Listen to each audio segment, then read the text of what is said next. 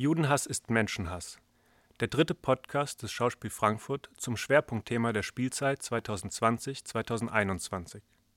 Am 24. Januar 2021 trafen sich Michel Friedmann und Ferdos Forudastan zum Gespräch auf der großen Bühne des Schauspiel Frankfurt, um den Fragen nachzugehen, wie eine offene und tolerante Gesellschaft mit den Angriffen auf sie umgehen soll und wie es möglich ist, unser Gemeinwesen gegen den Hass, die Niedertracht und die Zerstörungswut der AfD zu verteidigen. Hören Sie nun eine gekürzte Form dieses Gesprächs. Wir gucken in die USA, zumindest bis vor einigen Wochen, ähm, eine Regierung Trump. Wir schauen uns in Europa um, Orban, Polen, viele andere äh, Länder, in denen es dieses Abbröckeln von ähm, demokratischen Überzeugungen gibt. Ähm, was ist da Ihres Erachtens, wie, wie kommt es zu dieser Entwicklung und was hat sie gerade in den letzten Jahren so beschleunigt?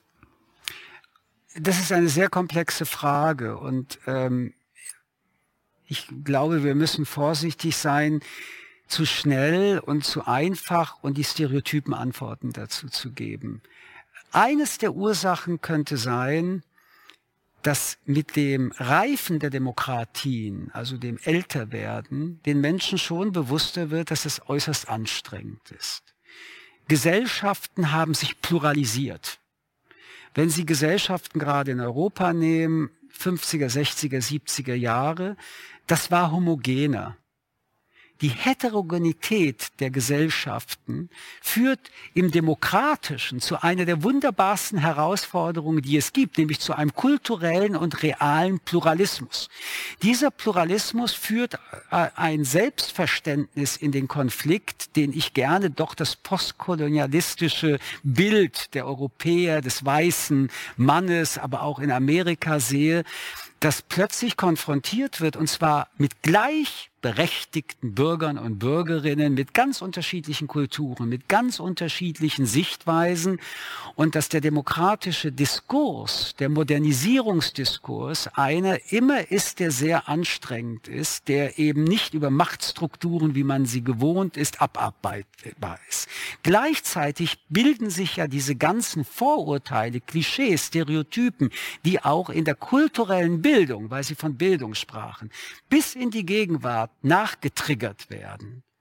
Ähm, die Frage der Hautfarbe, die Frage der Religion, die Frage, aus welchem Kontinent kommen Menschen, bildet sich im Ist-Zustand in der jeweiligen Gesellschaft und Demokratie ab. Es zeigt sich aber auch, dass das, was man auch bis weit in die 80er Jahre, trotz der 68er, kulturell gelebt hat, autoritäre Strukturen dadurch ins Wanken kommen. Ein Phänomen, das das sehr deutlich repräsentiert, ist das Schmelzen der ursprünglichen Säulen der gesellschaftlichen stabilen Demokratie. Die Religionsgemeinschaft, das war das Christentum. Ähm, die Vereine, die großen Vereine, jetzt gibt es viele kleinere Vereine, die Gewerkschaften, die Arbeitnehmerseite, sie ist kaum mehr für 50 Prozent der Bevölkerung zuständig und dann die Parteien. Es gab die zwei großen Volksparteien, dann gab es ein Annex, je nachdem wurde das ausgetauscht. Die Parteien pulverisieren nicht nur deswegen, weil sie nicht mehr anbieten können, was sie vorher scheinbar angebracht haben, sondern in einer pluralen Gesellschaft gibt es mehr Bedürfnisse, sich politisch zu organisieren. Diese Unsicherheiten gekoppelt mit geostrategischen Fragen, mit Gerechtigkeitsfragen, machen all das, was wir verhandeln, und Demokratie ist Verhandlung, ist Streit, mit viel mehr Playern, die man sonst nie an den Tisch gelassen hätte, um es mal aus der Sicht derjenigen zu sagen, zu einem Gemisch, wo ein Teil der Verhandler in eine Infantilisierung und Regression zurückfallen, die nur lebensgefährlich ist. Mhm. Weil es unkomplizierter ist, weil so es einfacher es. zu sein scheint. Ähm, dagegen gibt es aber irgendwie kein richtiges Rezept, richtig? Denn die Komplexität bleibt ja auf jeden Fall. Doch, dagegen Unsicherheit gibt es ein bleibt. wunderbares Rezept. Sich einmischen und weitermachen. Mhm. Ich kann das auch nicht mehr hören. Wie oft höre ich im Netz, da sind die ganzen Hasser unterwegs, die Nazis unterwegs. Ich kann nur raten, mach ein Post über den Hasspost. Mhm. Im Analogen ist es doch dasselbe. Wenn ich bei einem Abendessen bin, und da geht es mir jetzt gar nicht nur um die Frage, ob man Juden diskriminiert und irgendeine Menschengruppe wird diskriminiert, dann hat jemand was gesagt. Alle haben es gehört. Wir sind jetzt die Zeugen der Zeit. Mhm. Wie reagieren wir auf diesen Anfangspunkt der Gewalt? Was tun wir eigentlich? Sagen wir etwas? Dynamisieren wir den Streit? Sagen wir nichts? Bleibt diese letzte Hassbemerkung im Raum und scheint akzeptabel zu sein. Nichts anderes passiert im Netz. Mhm. Und diese Herausforderung, die ja ähm, die Grundidee des Demokratischen ist, nämlich dass du dich einmischen kannst. In einem angstfreien Diskursraum ist es gewünscht, dass du deinen Beitrag bringst. Dies ist eigentlich die Herausforderung, komplex oder nicht komplexe Sachverhalte.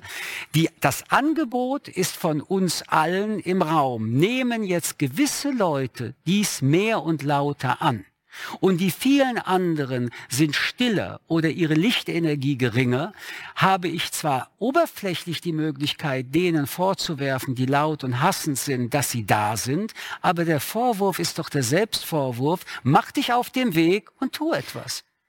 Was Sie jetzt im Blick haben, ist die Zivilgesellschaft. Und da darf ich das so zusammenfassen, es gibt zu wenig Einmischung, es gibt zu wenig Bürger, die aufstehen und sagen, so nicht, da halten wir dagegen.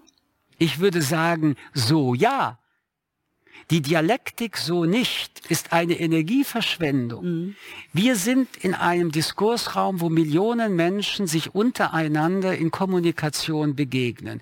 Und wir haben Angebote. Es gibt dieses Angebot des Hasses. Nichts Neues, nichts Originelles.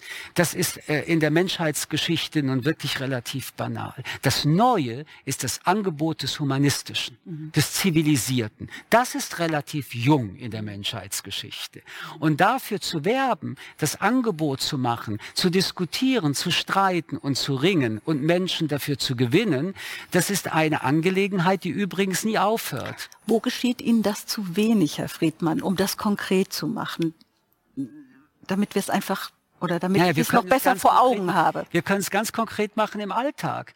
Ähm, wenn in einem Fußballverein irgendein äh, Spieler oder während des Spiels Zuschauer menschenverachtend agiert, dann ist das Spiel zu Ende. Mhm. Da muss geredet werden. Wenn äh, in der Firma irgendeine Gruppe diskriminiert wird, von wem auch immer, dann müssen äh, die Computer einen Augenblick stillstehen und die Menschen müssen miteinander verhandeln. Mhm. Wenn wir beide im Gespräch in dem Empfängerhorizont etwas ähm, gesagt haben, wo der Empfänger oder die Empfängerin ein Problem damit hat, dann müssen wir darüber reden. Wir müssen streiten, wir müssen diskutieren, wir müssen die Dinge, die streitig sind, auch offenlegen. Wir müssen dabei lernen, dass dieser Pluralismus von Menschen eben nicht die eine Wahrheit hat, sondern viele Perspektiven der Wahrheit. Das ist eine Übungsfrage. Viele Menschen haben schon einen Muskelkater bei der ersten Intervention. Ich plädiere für Trainieren. Trainieren für den Dialog, den Streit, den Konflikt. Diesem nicht auszuweichen, sondern dem Hass entgegenzutreten, das ist das Plädoyer von Michel Friedmann. Diskutieren bedeutet in diesem Sinne zugleich, Demokratie zu üben, die Zivilgesellschaft zu stärken und der altbekannten Konstante Hass, das vermeintlich neue Gewand herunterzureißen. Doch welche Spuren hat der alte Hass in den Strukturen dieser Gesellschaft und dessen Staatsapparat hinterlassen? Und wie ist damit umzugehen? Im weiteren Verlauf geht das Gespräch zwischen Michel Friedmann und Ferdos Farudostan darauf ein. Ich würde gerne noch einen anderen Punkt aufgreifen, Herr Friedmann, von dem äh, wir vorhin gesprochen haben oder vor allen Dingen Sie gesprochen haben. Das ist der staatliche Umgang, also der Umgang von Behörden, auch von der Politik mit dem Phänomen Rechtsextremismus, Judenhass, Antisemitismus, Rassismus. Ihr Vorwurf ähm, ist oder Ihre Kritik ist, es passiert mehr als früher, aber es passiert immer noch viel zu wenig. Die Behörden sind immer noch zu träge. Wo machen Sie diese Kritik noch weiter fest? Woran ähm, knüpfen Sie außerdem an, wenn Sie sagen, da könnte noch sehr viel mehr passieren? Da passiert längst nicht alles, was passieren könnte. Also die großen Farbkleckse sind viele ähm, Nazi-Anschläge, die in den 70er, 80er, 90er waren. Dann der nächste Tiefpunkt NSU. NSU ist die allerdeutlichste, beleuchteste Terroraktivität, an der man merkt, dass der Umgang mit diesem Terrorakt, ich sage das noch äußerst zurückhaltend, von den Behörden jedenfalls nicht so aufgeklärt worden ist, wie man das hätte aufklären können. Und durch den Untersuchungsausschuss und vielen anderen Dingen wissen wir mittlerweile, wie Verstrickungen stattgefunden haben. Noch heute sind unendlich viele Dinge äh, geschwärzt und tausende Seiten Akten vernichtet worden. Und zwar von Behörden. Warum? Warum vernichten Behörden Unterlagen? Um äh, wen zu schützen? Und wenn man diese Gedanken weiter äh, entwickelt, dann erleben wir ja auch in der Gegenwart immer wieder, auch beim Lübcke-Prozess, aber auch in anderen Fragen, dass sowohl in Teilen der Polizei, in Teilen der Verfassungsschutzämter, in Teilen der Bundeswehr mehr an äh, in großen Anführungsstrichen überraschende Erkenntnisse festgestellt werden müssen. Siehe da, da sind doch tatsächlich äh, Nazi-Anhänger und Neonazi-Anhänger dabei. Siehe da, da werden Waffen gehortet. Stell dir mal vor, da werden Adressen aus Polizeirevieren von Bürgern und Bürgerinnen weitergegeben. Dieses Siehe da und das Überraschtsein ist eigentlich ein weiteres Phänomen dessen, was wir seit Jahrzehnten eigentlich erleben. Was nicht sein darf, kann nicht sein. Oder wenn es ist, dann sind es nur Einzelfälle. Das ist ja so. die Erzählung. Und, also das, was Sie vorhin gesagt haben, das Strukturelle, das Systemische, das wird ja eigentlich bis heute nicht wahrgenommen oder zumindest auch nicht behandelt. Und das verstehe ich eigentlich nicht. Gehen wir alle davon aus, dass das zwar eine mittlerweile qualitative Minderheit ist, also keine Quantité négligeable, dann gehen wir doch trotzdem davon aus, dass die übergroße Mehrheit dagegen ist. Also warum sprechen wir nicht darüber? Warum klären wir das nicht auf? Warum tun wir so, als ob in der Politik, in der Polizei und in den Verfassungsschutzämtern, auch bei Gerichten, Staatsanwälten solche Geisteshaltungen nicht sein können? Warum spielen wir diese Naivität? Warum verdecken wir das? Ich erinnere mich übrigens, und das muss man auch noch sagen, dass das ja auch äh, gerade bei NSU ein Phänomen war, wo Otto Schilly und äh, Gerhard Schröder regiert haben und wo es hieß, es gibt keinen Naziterrorismus in Deutschland. Das war, glaube ich, ein, zwei Tage nachdem ähm, Attentate passiert sind, dass ähm, Otto Schiele gesagt hat, das hat aber auf jeden Fall nichts mit Rechtsextremismus so, Und das finde ich so phänomenal, deswegen erwähne ich das noch einmal. Dieser Reflex zu sagen, wir haben gelernt, wir haben damit nichts mehr zu tun, ist die disproportionale Reaktion zu einem Phänomen, das nie aufgehört hat. Wie soll es auch aufhören, solange in der kulturellen und in der ähm, äh, auch Erinnerungskultur dieses Landes man rassistische, aber vor allen Dingen auch Juden diskriminierende Bemerkungen machen kann, ohne je wirklich äh, Sanktionsmechanismen in ernsthafter Weise befürchtet haben zu müssen. Dann gab es immer ein paar Einzelfälle, in dem Fall stimmt dieser Begriff, aber im Großen und Ganzen konnte man auf dieser Spur, wenn man es in Moll und nicht in Dur gespielt hat, sehr viele Konzerte, die in meinen Ohren Dissonanz waren, vorführen und es gab Applaus im Publikum. Mhm.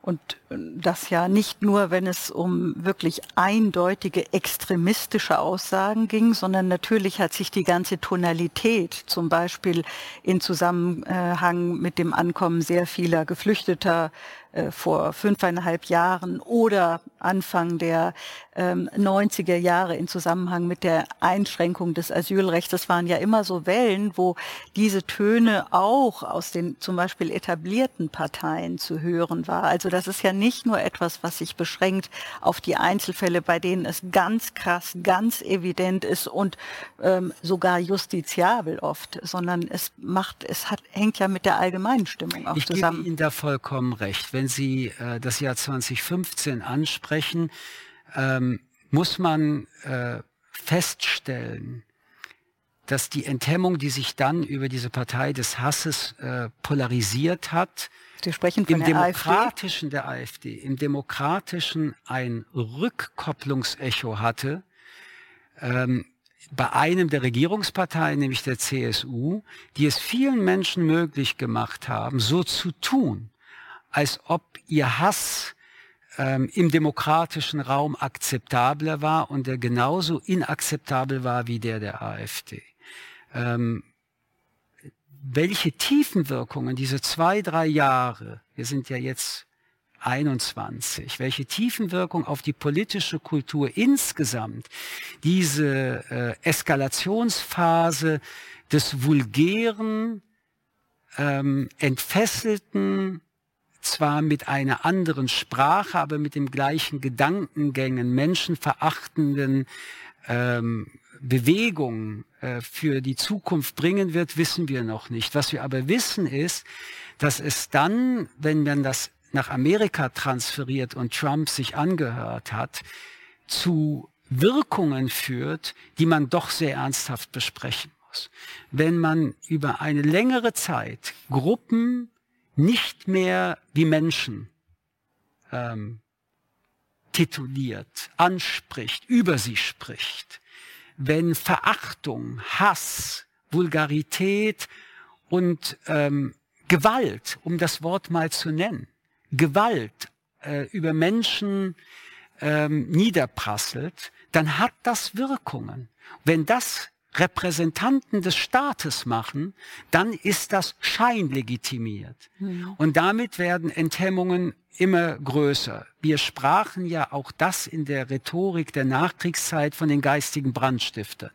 Wir sprachen davon, dass die Wölfe ihr Schafspelz anziehen. Wir haben mittlerweile Brandstifter. Sie haben ihr Schafspelz ausgezogen. Sie sind immer noch bei 10 Prozent in Deutschland. Sie sind in Regierungen in Polen. Sie sind in Regierungen in Ungarn. Sie sind auch in anderen Regierungen. Und eins möchte ich immer hinzufügen. Das ist immer gekoppelt an dem Phänomen, dass demokratische Strukturen wie die Justiz, die Meinungsfreiheit, die Pressefreiheit, die Wissenschaftsfreiheit parallel mit abgebaut werden. Also hüte man sich doch bitte zu glauben, wir unterhalten uns heute, weil es um den Judenhass alleine ginge. Wo er immer enthemmter sichtbarer wird, gibt es eine Krise der Demokratie. Sie hörten einen Mitschnitt des Gesprächs das Michel Friedmann und Ferdos vor Rudastan am 24. Januar 2021 im Schauspiel Frankfurt führten. Redaktion und Sprecher Lukas Schmelmer und Leon Joskowitz, Ton und Technik Schauspiel Frankfurt 2021